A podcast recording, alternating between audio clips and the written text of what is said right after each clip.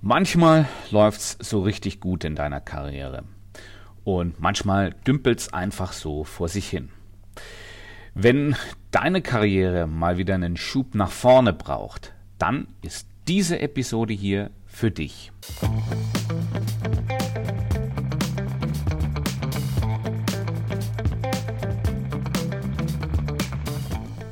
Ein Schub in deiner Karriere ist besonders wichtig, wenn du in der letzten Zeit geringe Fortschritte gemacht hast. Oder wenn du neue Ideen brauchst, wie es für dich weitergehen soll. Ja, oder wenn dein Job nicht sicher ist. Mir fallen viele Gründe ein, warum du einen Karriereschub brauchen könntest. Und ich lade dich ein, dir diese Episode anzuhören.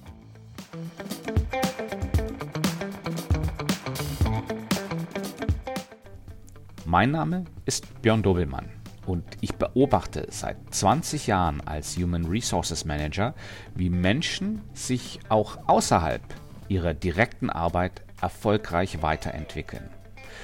Kleiner Spoiler Alert, fast immer gelingt es ihnen, die neu erworbenen Kompetenzen in ihre Tätigkeit im Unternehmen einzubringen und damit ihre Karriere zu befeuern.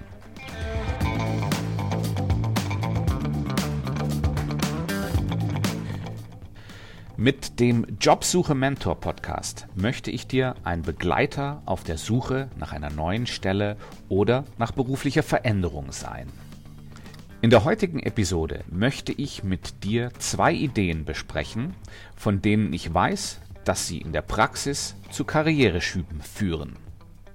Da ist zunächst mal der Kompetenzaufbau durch Beschäftigung außerhalb deiner Hauptarbeit und dann wenden wir uns ganz konkret dem Erwerb von Führungskompetenzen zu.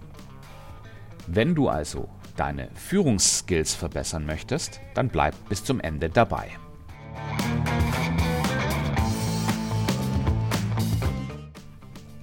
Die erste Idee, die ich heute mit dir teilen möchte, ist, Kompetenzen außerhalb deiner Hauptarbeit aufzubauen und zwar durch Aktivitäten, die du nebenher machst.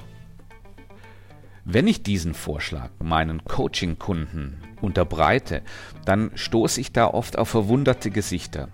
Sie fragen mich dann, warum soll ich das tun? Ich verbringe täglich die meiste Zeit mit meiner Hauptarbeit. Warum denn nicht dort? Aber sie verstehen dann ziemlich bald, worauf ich eigentlich hinaus möchte. Denn in deiner Hauptarbeit ist es eben oft nicht deine Entscheidung, welche Kompetenzen du dir aufbaust. Es gibt hier Erwartungen, Erwartungen von deinen Vorgesetzten, Erwartungen von deinen Mitarbeitenden, es gibt Erwartungen von anderen Abteilungen. Ja. Es ist also oftmals nicht deine Entscheidung zu sagen, ich möchte mir eine bestimmte Kompetenz aufbauen. Ich habe da auch ein gutes Beispiel dafür. Ich habe mal unter einem Human Resources Director gearbeitet, der wollte, dass Hiring Managers im Rekrutierungsprozess möglichst wenig Einblick in die Vorgehensweisen von Human Resources erhält. Das hieß also, ich als Human Resources Manager war angehalten, möglichst wenig von der Vorgehensweise, die ich anwende, dem Hiring Manager preiszugeben. Für den Hiring Manager allerdings hieß das, er war nie in der Lage, sich richtig gute Rekrutierungsskills aufzubauen, weil das eben aus irgendwelchen Gründen nicht gewollt war. Und deswegen kann es sehr, sehr sinnvoll sein, sich Skills außerhalb der Hauptarbeit aufzubauen.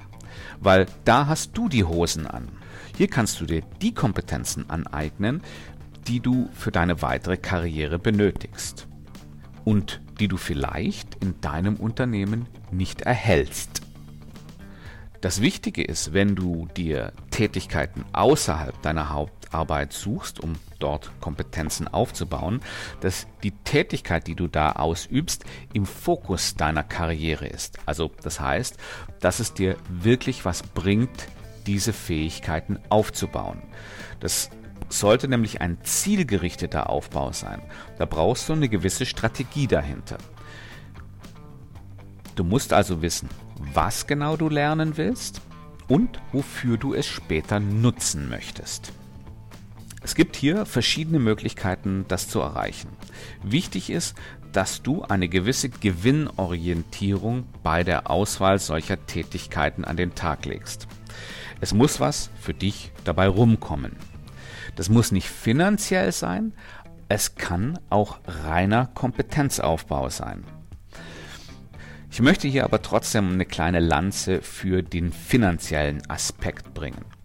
Wenn du das machst ja, und damit einen finanziellen Gewinn erzielen kannst, dann weißt du, wofür Menschen auch bereit sind, Geld zu bezahlen. Und das ist für mich ein ganz großer Indikator, dass die Fähigkeit, die du dir hier aneignest, auch wirklich geschätzt wird und dir später wirklich was bringt. Typischerweise wirst du, wenn du so vorgehst, Beratungs- oder Coaching-Dienstleistungen anbieten. Coaching und Beratung fasse ich hier sehr weit. Ich meine damit eigentlich sämtliche Unterstützungsleistungen, wofür Menschen bereit sind, Geld auszugeben oder eben Zeit zu investieren. Eine weitere typische Tätigkeit ist es, Kurse zu geben. Und das können Kurse sein bei der IHK, das können Kurse sein in Österreich beim Wifi, das kann Berufsbildung sein, das kann an Hochschulen sein. Da ist das Feld auch sehr, sehr breit. Es muss aber nicht unbedingt im professionellen Kontext stehen. Das Ganze kann sich auch im Freizeitbereich bewegen. Ich hatte mal einen Kollegen, der wollte gerne in der Wissensvermittlung besser werden. Und da er auch ein begeisterter Hundetrainer war, hat er angefangen, Kurse zu geben, und zwar für Hunde und deren Besitzer.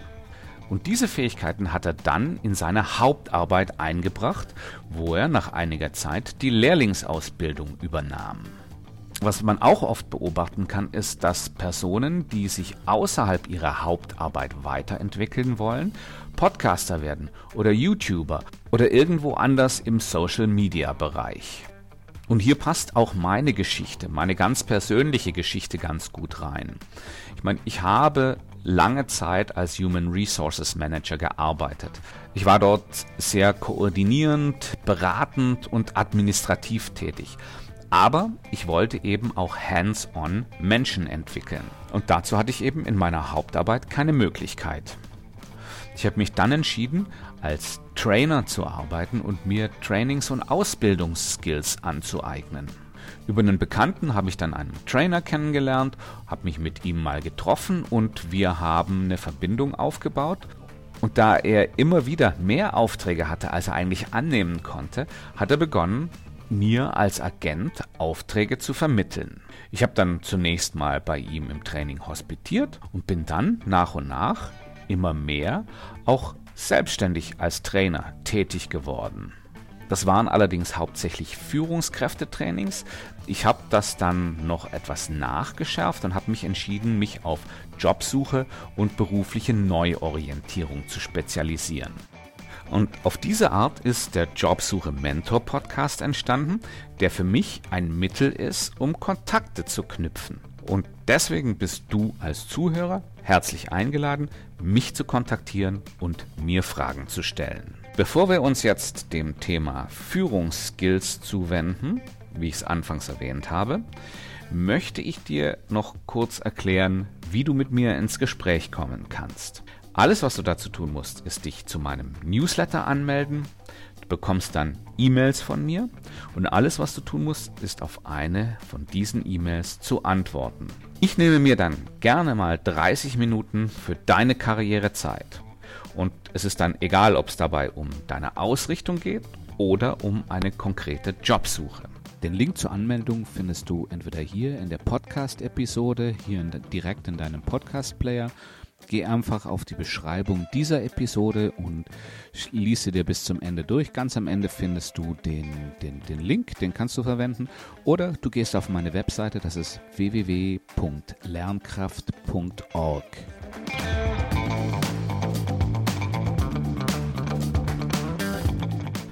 Aber jetzt zum Thema Führung. Und hierbei muss ich meine vorhergemachte Aussage bezüglich der Gewinnorientierung revidieren. Wenn du keine Erfahrung in Führung hast, wirst du damit kein Geld verdienen. Das Gute daran allerdings ist, dass es sehr viele Möglichkeiten gibt, Führung zu übernehmen. Die sind aber in der Regel nicht bezahlt. Du musst dir dazu nur Organisationen in deinem näheren Umfeld anschauen.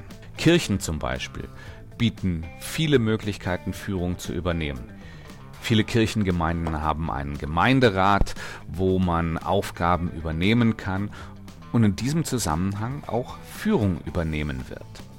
Die Politik ist ein anderes Feld. Ja. Innerhalb der Parteien gibt es Möglichkeiten, auch auf kleinerer Ebene Führung zu übernehmen. Und es gibt die ganzen öffentlichen Ämter, die man übernehmen kann. Oder wenn deine Stadt eine Städtepartnerschaft mit einer anderen Stadt irgendwo im Ausland hat, da gibt es oft Vereine, die diese Partnerschaften mit Leben erfüllen. Auch hier viele Möglichkeiten, Führung zu erlernen. Und es gibt die klassischen Sportvereine, wo man sich in der Vereinsführung einbringen kann oder vielleicht in der Jugendarbeit. Und Arbeiten mit Jugendlichen ist sicherlich nicht einfacher, als das mit Erwachsenen ist. Also man kann auch hier sehr viel lernen. Und dann gibt es eben die typischen Service Clubs wie Rotary oder Lions, hier genügt aber die reine Mitgliedschaft sicher nicht, sondern man muss sich in diese Organisationen wirklich einbringen. Aber diese Clubs haben Strukturen, um Führung zu übernehmen, um Führung auch zu erlernen. Was auch interessant sein könnte, sind zum Beispiel die Toastmasters, die eigentlich ganz ähnlich funktionieren wie die Service Clubs, aber man hat dort zusätzlich die Möglichkeit, seine Fähigkeiten als Redner zu trainieren. Oder es gibt die Notfalldienste, wie zum Beispiel die Freiwillige Feuerwehr, das Rote Kreuz oder das THW. Die suchen oft intensiv nach Führungskräften. Diese Organisationen brauchen Führungskräfte und geben, wenn man sich eben einbringt, auch die Möglichkeit, Führung zu übernehmen. Jetzt habe ich dir einen ganzen Blumenstrauß an Möglichkeiten genannt und es gibt sicherlich noch viel, viel mehr. Aber nicht jeder ist für die freiwillige Feuerwehr oder den Sportverein oder die Politik gemacht. Such dir was aus. Entweder was, wofür du dich einsetzen möchtest oder etwas, in dem du bereits Erfahrung hast und diese Erfahrung einbringen kannst. Und noch was. Wenn du Angst vor Vereinsmeierei hast, oder tausend gute Gründe hast, warum es in deinem Fall nicht geht, dann kann ich dir an der Stelle eines sagen, das musst du überwinden. Du wirst in diesen Institutionen auch viele schwierige Menschen kennenlernen, die sich eigentlich gar nicht von dir führen lassen wollen, die du vielleicht erst von dir überzeugen musst. Aber das ist echte Führung, weil sei dir bewusst, die hierarchisch begründete Führung in Unternehmen ist auf stark absteigendem Ast. Das ist ja auch keine richtige Führung, sondern das ist klassisches Ausstechen. Ober sticht unter. Und das hat immer weniger Bedeutung in den Unternehmen. Denn mit immer flacheren Hierarchien werden laterale Führung und crossfunktionale Führung immer wichtiger. Laterale Führung ist Führung unter Kollegen, ja, wo es eben kein hierarchisches Verhältnis gibt. Und da weiß ich sehr gut, wovon ich rede, denn als Human Resources Manager habe ich keine Disziplinargewalt über die Führungskräfte, mit denen ich zusammenarbeite. Hier muss ich mit Kompetenz und Persönlichkeit überzeugen. Und crossfunktionale Führung ist eigentlich das gleiche wie laterale Führung, aber es bezieht sich eben insbesondere darauf, dass Mitarbeiter aus einem Bereich des Unternehmens Mitarbeiter aus anderen Bereichen führen. Und das wird natürlich immer wichtiger, weil wenn der klassische Managementüberbau in Unternehmen immer geringer wird, muss man eben oftmals selbst die Zügel in die Hand nehmen und hergehen und Kollegen aus anderen Abteilungen vom richtigen Vorgehen überzeugen.